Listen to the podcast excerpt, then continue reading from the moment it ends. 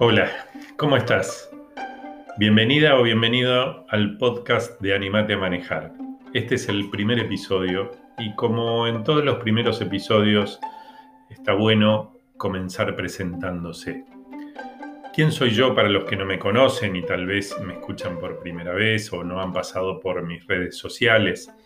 Yo soy Omar Alzugaray, soy psicólogo recibido en la Universidad de Buenos Aires hace ya muchísimos años que mejor ni contarlos.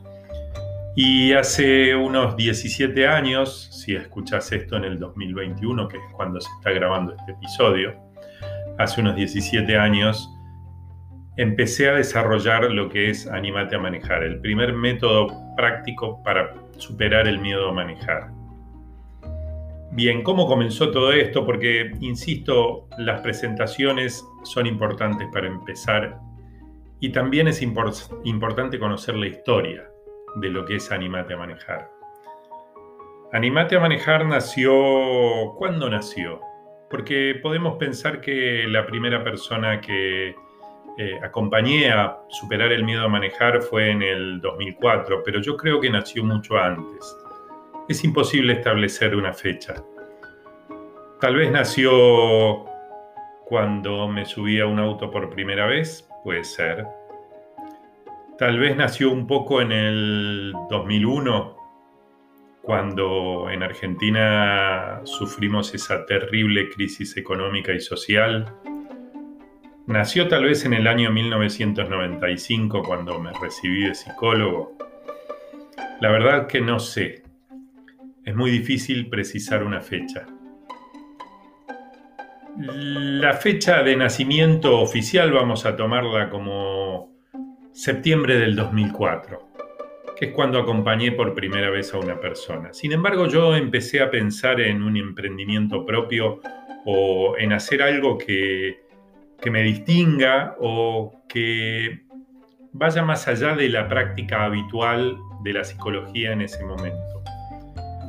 Eh, corrí el año 2004 ¿sí? y venía buscando hace tiempo una forma de sostenerme económicamente después de, como les contaba antes, haber pasado en el 2001 una crisis terrible y de la cual tardamos como país y tardé yo también como trabajador en recuperarme. Los honorarios profesionales en salud mental eran muy pocos, escaseaba el trabajo, a veces los pagos se demoraban bastante.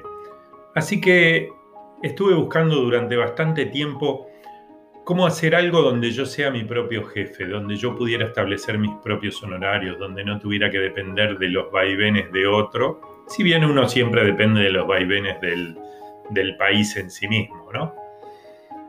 Después de pensar varias ideas, eh, recordé a una paciente de consultorio que había tenido en mis inicios como psicólogo, que decía que tenía fobia a manejar. Más que fobia a manejar, lo que había sucedido era que había tenido malas experiencias en cuanto a su aprendizaje. Era una persona relativamente grande, mayor de 40 años, casi 50, y digamos esos aprendizajes tardíos hicieron que le costara bastante.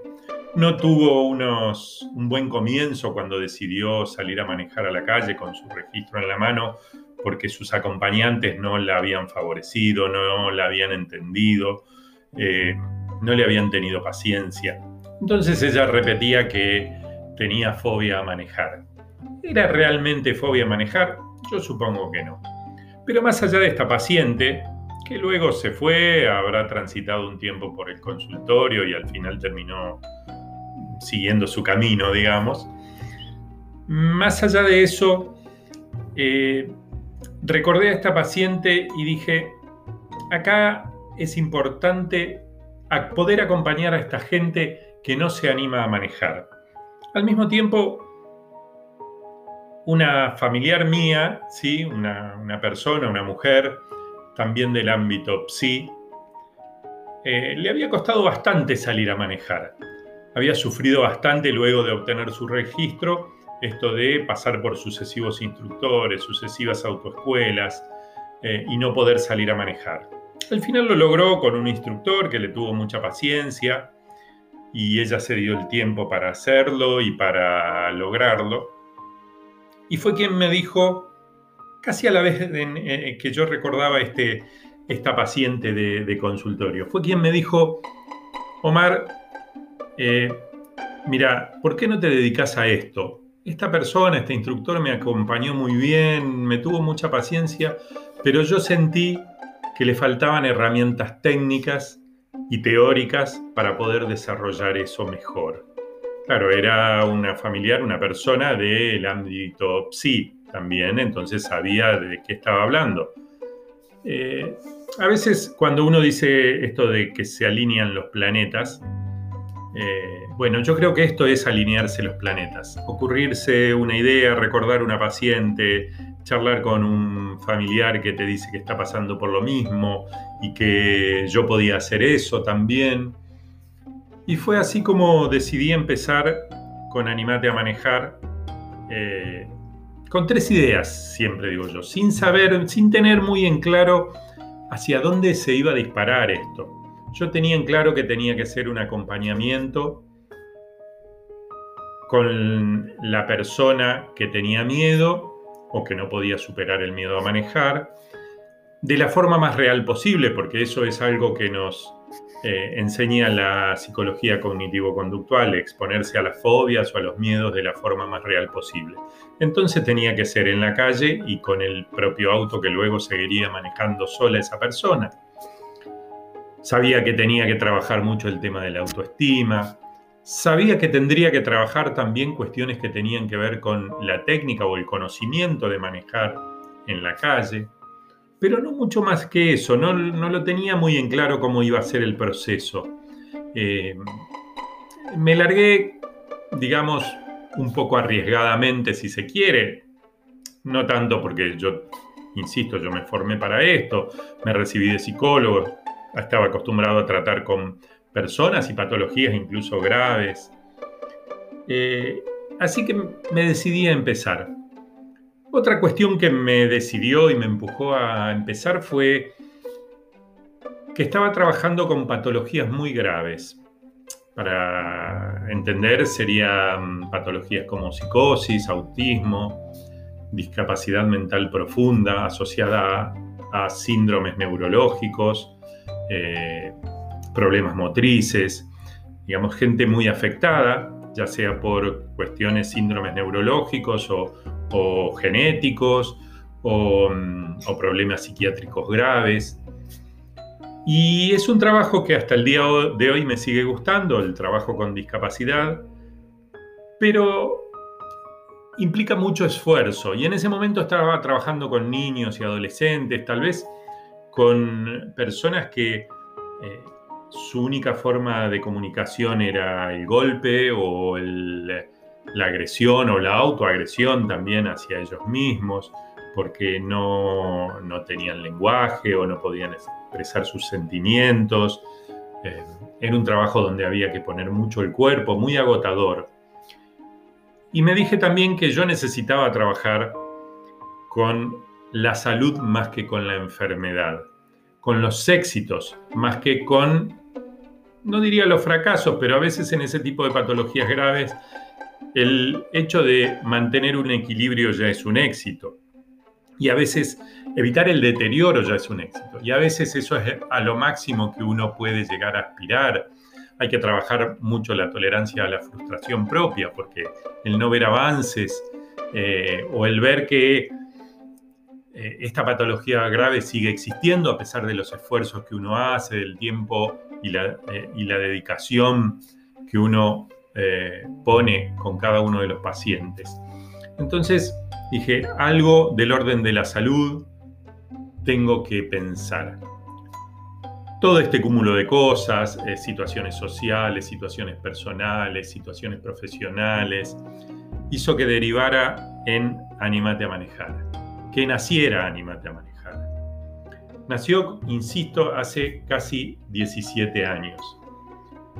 Con el tiempo se fue desarrollando, fueron apareciendo redes sociales que al principio no existían, fueron apareciendo eh, otros medios de comunicación, mensajerías tipo WhatsApp y ese tipo de cosas.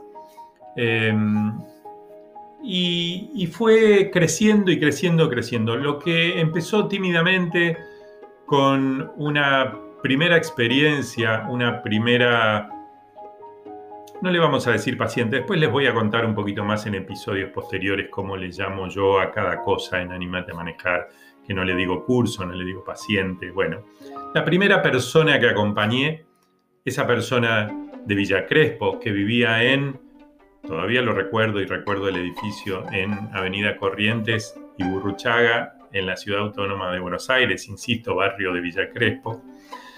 Eh, fue la que me permitió, ella y todas las demás que acompañé durante un montón de tiempo, fueron las que me permitieron desarrollar un proceso, hacer de esto un método.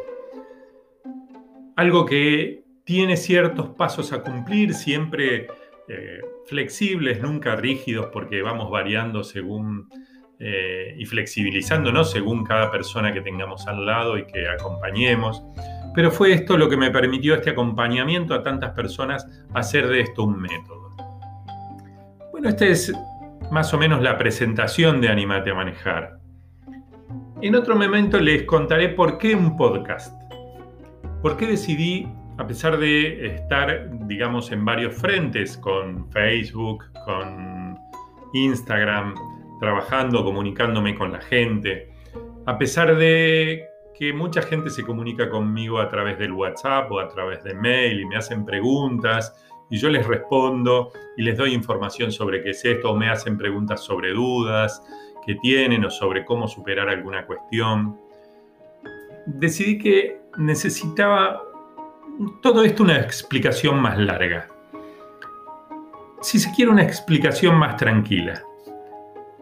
Pero bueno, por hoy vamos a dejar acá, como decimos los psicólogos en una sesión, vamos a dejar acá, se me escapó, lo dije solo sin darme cuenta, vamos a dejar acá y nos vamos a encontrar en el próximo episodio, en el, perdón, en el episodio número 2 del podcast de Animate a Manejar. Hasta la próxima y muchas gracias.